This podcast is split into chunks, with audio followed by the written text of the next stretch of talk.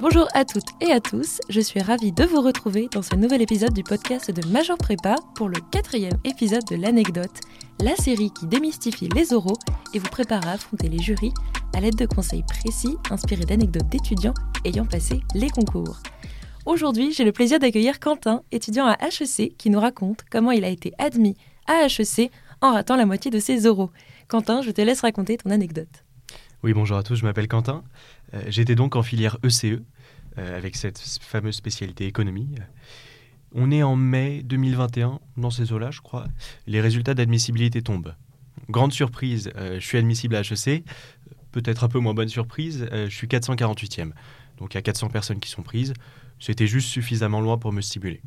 J'ai eu beaucoup de chance vu que j'ai été pris à la dernière session des euros, ce qui m'a laissé deux semaines.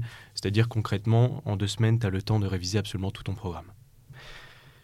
Le jour J, j'arrive sur le campus et là, tout va mal. Euh, tout va mal, pourquoi? Parce que je commence par mes trois matières faibles. Euh, je commence donc par la CG, euh, ou je ne sais plus exactement comment ça s'appelle, mais l'épreuve de culture générale. J'enchaîne avec le SH, puis l'allemand, donc mes trois matières très mauvaises. Et puis j'ai trois matières dans lesquelles je suis plus à l'aise, le triptyque, les maths et l'anglais le premier jour arrive, j'ai pas du tout, du tout, du tout envie de me lever. Donc je reste dans mon lit, puis au bout d'un moment, je me dis qu'il faut bien en sortir. J'en sors, je me dirige vers mon épreuve à contre-coeur. Je regarde 15 fois ma, convocation, je suis pas bien dans mon costume, je transpire, j'ai pas bien mangé le matin. Et là, je fais un hors-sujet monumental. Peut-être pas monumental, mais je fais un hors-sujet qui m'est reproché par le jury dès la première minute de question. Je sors de là, euh, je vais en ESH, donc toujours ma matière euh, faible. C'est-à-dire que j'ai quand même eu l'exploit d'être admissible à HEC en ayant un 10 sur 20 écrit euh, en ESH, épreuve la plus coefficientée. donc je vais là-bas en sachant que je n'ai jamais été bon au col de SH. C'est pas non plus un massacre, c'est pas un massacre, mais je ressors pas extrêmement confiant. Le lendemain, encore moins envie de me lever. j'ai quand même la bonne idée de me lever et d'aller en allemand je ne comprends pas le texte, je me fais arrêter en plein milieu de mon commentaire euh, par mon jury parce qu'on n'a plus le temps. Je sors de là et je me dis, ça y est Quentin, tu n'as pas HEC. Bon, ça peut paraître un peu paradoxal dit comme ça, mais d'un coup, je me suis senti beaucoup plus calme, beaucoup plus détendu, pour une seule et simple bonne raison, c'est qu'il n'y avait plus aucun enjeu. Les trois matières qui me restaient, le triptyque, les maths et l'anglais, c'était les matières qui me plaisaient le plus, et je pouvais les faire en m'amusant. J'avais aucune pression sur les résultats à avoir, puisque quels que soient mes résultats, je n'aurais pas HEC. Euh, je vais en triptyque, euh, j'aime bien parler, débattre, j'aime bien bien parler.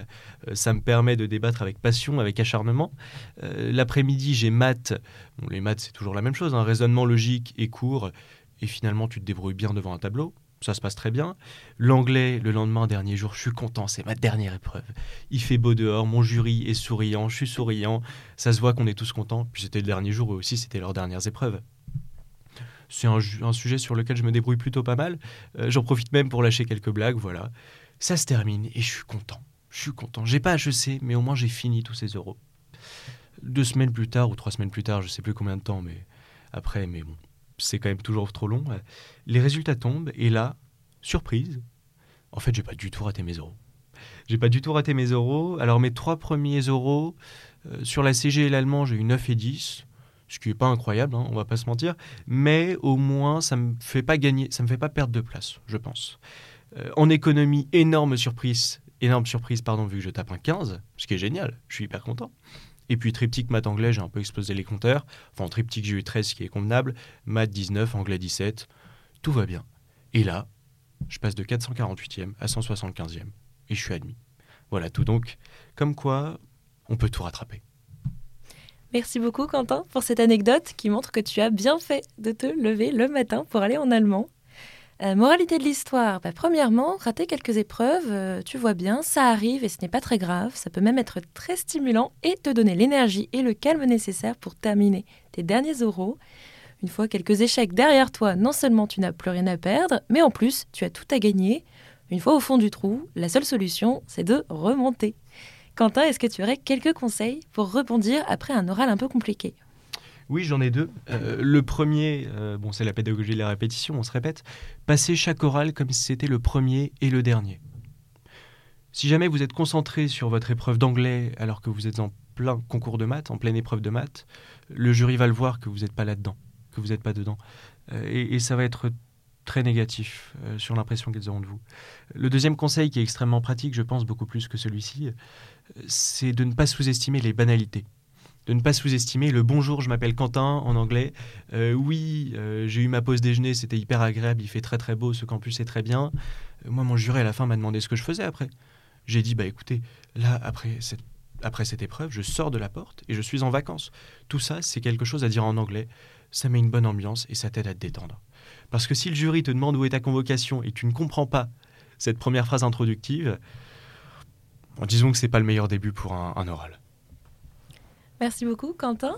Euh, pour cette anecdote et pour ces très bons conseils, on retiendra donc qu'on ne négligera pas le small talk avec le jury en anglais, en allemand, en espagnol, dans toutes vos langues. On espère que cette anecdote t'a amusé et ou rassuré.